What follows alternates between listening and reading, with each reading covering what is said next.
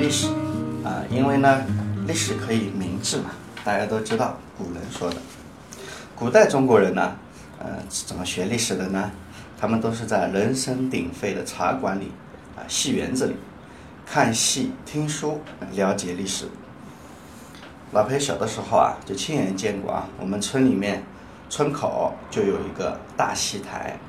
很多老人呢，对三国的历史啊了如指掌，对历史的细节人物啊都非常的清楚，随意拉一段出来，他都跟你讲半天。中国老百姓啊，从来没有像洋人那样穿着西装啊，打着领带啊，盛装出席啊，什么各种各样的茶馆、戏园子里啊。我们老百姓更喜欢在吵闹和随意的环境下。啊，对历史进行温故知新啊，边喝喝茶水，嗑嗑瓜子，还有络绎不绝的老百姓啊，出出进进的，孩子们的哭闹声，偶尔会出现有一两个人啊，不管台上在唱什么，他在台下忽然的来那么一两嗓子，哎，那才真叫痛快。十年前的中国人呢，了解历史啊，基本上都是通过看电视连续剧，是吧？在电视连续剧里啊。乾隆皇帝啊，似乎也没什么正经事儿干，整天就是跟几个格格呀、妃子呀、皇后啊、嬷嬷呀，为着几桩鸡毛蒜皮的小事，啊大吵大闹。他的几个子女啊、朋友啊，经常搞搞逃狱啊、劫法场啊、抢妃子啊这种无法无天的事情，啊，基本上这些事都被乾隆皇帝宽宏大量了啊。当然，这个我从历史书上看到的历史啊，那就大相径庭了，相去甚远。在当年那部非常著名的电视连续剧叫《孝庄秘史》中说到，那个叫孝庄太后的啊，似乎跟我了解的书中的形象也来了一个三百六十度的颠覆。啊，为了儿子的皇位，她委身下嫁给多尔衮，辅佐顺治，带大康熙。他的胆识和气魄啊，都算得上数一数二的啊！他也是个清朝国母级的大人物。哎，山寨版本的孝庄和多尔衮的感情戏啊，弄得好像跟天上的白云一样纯洁。我当然跟孝庄太后没什么交情了，也没见过面。但是我想正版的孝庄，假设穿越过来啊，跟咱们一块看电视，那看着会。会非常心酸，哈哈！电视上的历史，啊，基本上都细说的嘛。既然是戏说，你就别指望太高了。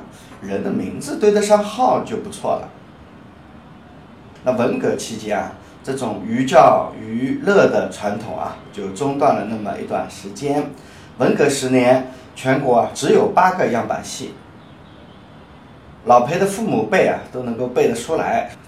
他们的青春年华就看了十部样板戏，哪十部呢？有《红灯记》《智取威虎山》，呃，《沙家浜》《海港》《七喜白狐团》，还有芭蕾舞剧《红色娘子军》《白毛女》，还有交响乐《沙家浜》。不过也有人说是京剧《龙江颂》啊，就这么八个革命艺术样板，或者是。革命现代样板作品啊，作为全国统一的标准，标准嘛，就是统一标准。文学艺术历史一旦被标准化，结果就没有什么娱乐的成分了。老裴出生的时候啊，已经临近文革的尾声。呃，长辈告诉我啊，文革期间样板戏统一天下，啊，既然没得玩，呃，民间最常见的娱乐啊，就变成了另外几件事了啊。看来看去就八个样板戏，呃，看完之后干什么呢？就是谈房事、性骚扰、打扑克，哈哈，就这三个事儿。那时候还没有打麻将，打麻将风险太大。呵 呵这种自娱自乐的民族精神啊，说明中国的老百姓是多么具有创造力。啊，现在的年轻人学历史的方式啊，当然中国人啊没有喜欢看书的，呃，那些看书的基本上都是精英分子啊。就算是精英分子啊，所谓的看书啊，也不是正儿八经拿一本书来看，基本上都是通过什么逻辑思维啊，呃，听听别人怎么说，是吧？要是真的拿起一本书来看，头还是蛮大的。我们现在的年轻人啊，学历史啊，基本上都是靠什么呢？就是靠微信朋友圈是吧？叫百度新闻啊、新浪新闻这种啊，就在手机上每天呃随意翻那么几下子，也没有什么正儿八经的学历史。因为正儿八经的捧起一本书来，把一本大部头的历史书啃一遍，其实这个，呃，对大多数的中国人来说，也是一个蛮头疼的事。我们古代的中国人呢，把泥巴烧成瓷器，就能在全世界范围内轻松的获取财富。这个技术创新啊，还是很有点高科技的感觉的。因为就是一个泥巴，怎么把它烧制成？像美人的肌肤那么细嫩瓷白啊，这个很不容易啊，老外愣是弄不明白，所以只能从中国进口嘛。现在的中国人啊，嘴上喊着创新，却没有这个能力，当然只能靠卖卖体力啊，卖卖家当啊来赚钱了。有个叫比尔盖茨的美国人啊，只用一种叫做视窗的软件，就能够成为全世界的首富，这就是 Windows。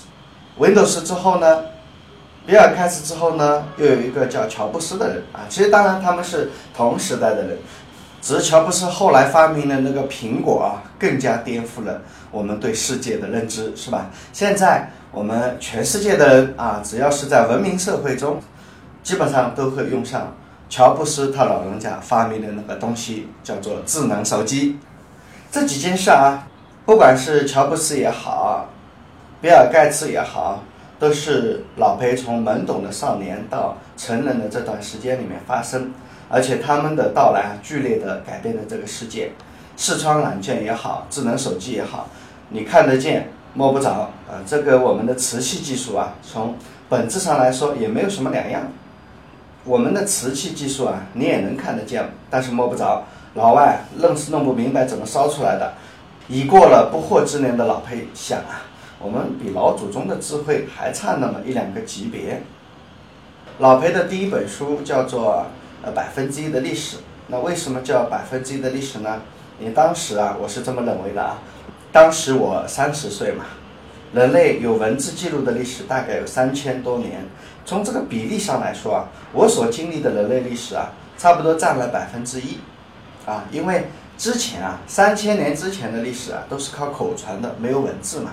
所以这个文字那就更不靠谱了。只有这近三十年来的历史啊，是我亲身经历过的，所以呢，相对来说比较靠谱一些。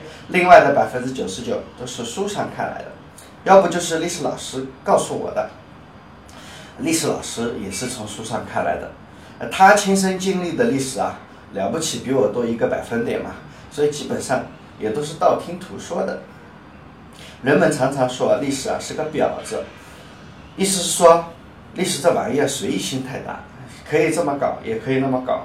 我们常常发现啊，历史书上的事情前后矛盾，出入非常大，到底是怎么一回事呢？谁也搞不清楚。公说公有理，婆说婆有理，站的角度不同，站的立场不同，站的阶段不同啊，他们的对历史的解读也是完全不同的。就算有很多历史学家自认为把这段历史的真相搞清楚了，我们还是不相信他。为什么呢？我们凭什么说他是对的呀？对吧？以老裴之见啊，历史常常出现随便搞搞的情况，主要是因为当事人都已经死了嘛。有句话说“死无对证”，死了你还跟谁较什么真呢？幸运的是，老裴啊，连续。活了三十多年，而且现在看这个趋势，还需要继续往下活下去。中间啊，居然都没有间断过，真的堪称奇迹啊！我的历史是有据可查的。我的历史啊，如果写的不真实，你可以质问我呀，我也可以坚持，当然也可以悔改了，因为可以更改。趁我还活着的时候，可以一直改到我死去为止。你质问历史学家没有用。呃，他可以不认账，但是你质问老裴，老裴是可以认账的，对吧？还有很多听友啊，非常认真说，老裴啊，你既然写了两本书，你的音频内容中怎么从来不卖你的书呢？老裴说，因为百分之一的历史这本书啊是十年前的，呃，现在基本上都已经卖完了，所以我做广告也没有用。我的另外一本书呢，不是讲人文历史的，是讲营销的。那本书的名字呢叫《无眼微营销》啊。这本书现在还有的卖，哎，你可以直接在我的音频文件后面可以找到我的微信号，我可以把这本书的购买的链接地址发给你啊。好吧，关于呃。不靠谱的历史啊！今天老板就跟他介绍到这里啊，谢谢。